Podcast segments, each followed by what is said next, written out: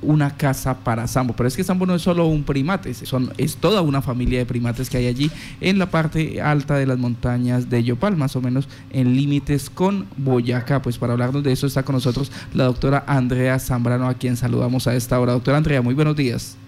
Buenos días. Doctora Andrea, ¿cómo va la, eh, este, la, la lucha por tener una casa para Sambo? Bueno, eh, yo escuchaba que ustedes explicaron muy bien el proyecto, eh, entonces pues creo que no, no tengo mucho que contarles sobre el proyecto, pero sí sobre la lucha de la que tú hablas. Nosotros eh, decidimos hacer una campaña de recaudación de fondos porque a pesar de la, de la importancia del ecosistema donde vive Sambo, que es de donde viene el agua que todos tomamos, y de la importancia del, del, primate, pues digamos que conseguir dinero para desarrollar el proyecto no ha sido una tarea fácil. Entonces, a pesar de que a este proyecto se, se han unido muchas personas, 11 familias ahorradoras por la conservación de Sambo, más de 40 personas que han contribuido con, con sus donaciones, estudiantes de diferentes universidades, de Unitrópico, de la Universidad Nacional, de la Universidad Distrital, voluntarios y hasta empresas como Amala, pues aún necesitamos eh, recaudar más fondos para poder continuar este proyecto que consiste en garantizar una casa para Sambo. Una casa para Sambo son los bosques eh, donde vive Sambo y toda su familia. Estamos hablando más o menos de cuántos, de cuántas unidades, de cuántos eh, eh, primates que hacen parte de esta familia. Bueno, esto es un poco difícil saberlo, esto lo estamos estudiando, pero sí hemos registrado un grupo de más o menos 13 pero puede que haya otro grupo y estos grupos normalmente viven en, eh, en manadas grandes que se dividen en subgrupos, en subgrupos de dos o tres individuos. Es fácil reconocerlos, pues fácil relativamente porque tienen como manchas en la carita que, que los distinguen como que distinguen a cada individuo y también las hembras en el, en el clítoris. Entonces, si tenemos más tiempo para acercarnos más a esta población y poder conocerla más, podemos saber, saber perdón, con más certeza cuántos son y eso es importantísimo para saber qué tan vulnerables son a la extinción local, por ejemplo. Andrea, en el caso de el relacionamiento con la comunidad, ustedes venían haciendo un trabajo de socialización para que la gente entendiera que hay que proteger ese entorno donde se ha asentado esta familia de mono araña. ¿Cómo va ese trabajo? ¿Cómo va la relación de las comunidades en, esa aceptación de esta nueva especie que ha llegado al departamento?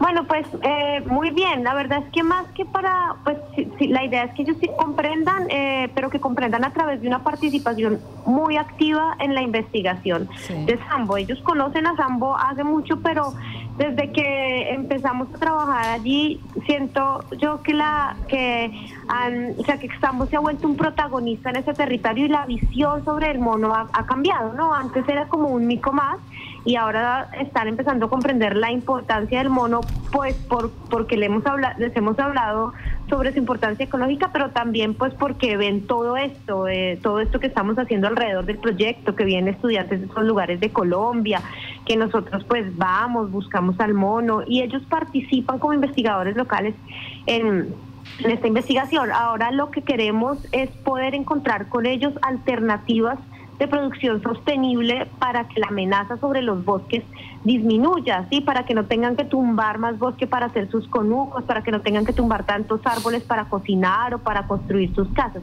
Eso es como el siguiente paso del proyecto y para eso es que estamos también recaudando fondos. Bueno, vamos a hablar de esa recaudación de fondos. ¿A cuánto proyectaban ustedes llegar y cuánto hay y, y para que se motive la comunidad y participen en, esta, en este proceso? Bueno, nosotros nos pusimos una meta muy, un poco, un poco ambiciosa, porque creemos que igual eh, eventualmente se puede lograr, que fueron 30 millones de pesos.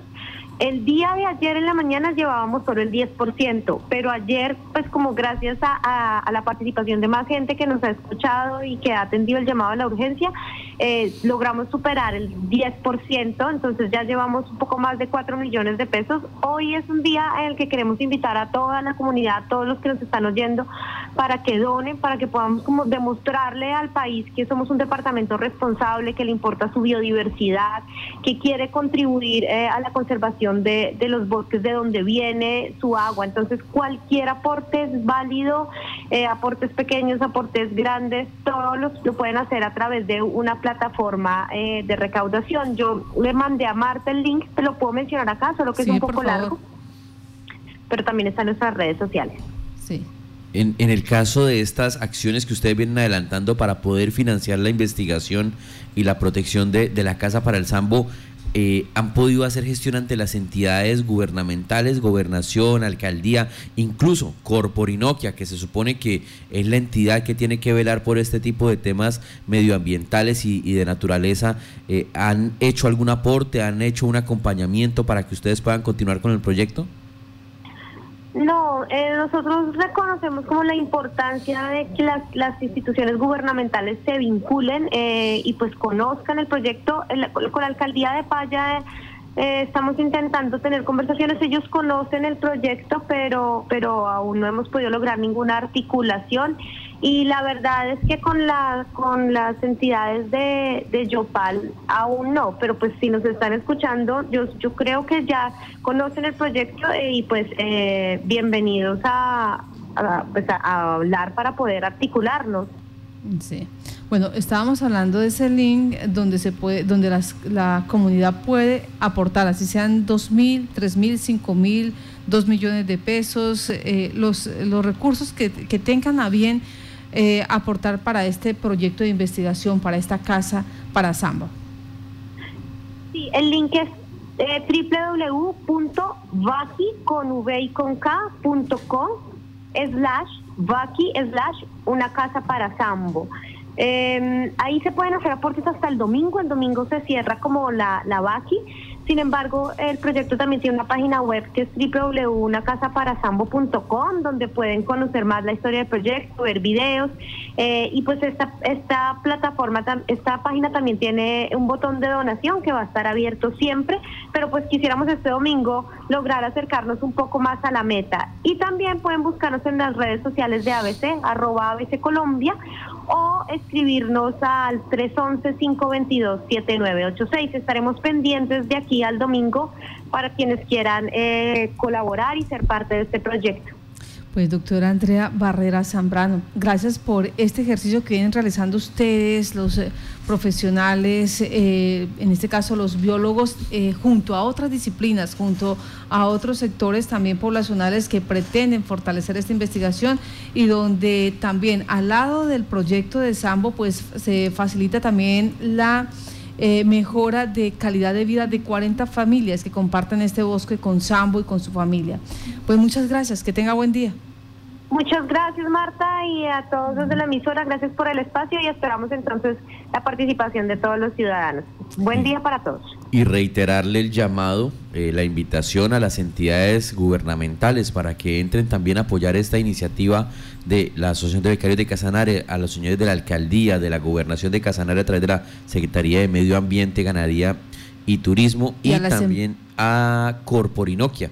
Creo que es la más importante acá, la que tiene que entrar a, apoyar y a respaldar un poco este proyecto de conservación y de preservación de esta especie que pues ha generado bastante expectativa tanto en los investigadores como en los habitantes de la región donde se han asentado y que ya, como lo decía la doctora Barrera hace un momento, está haciendo que delegaciones de estudiantes vengan a, a conocer al sambo y a hacer observación de este mono araña.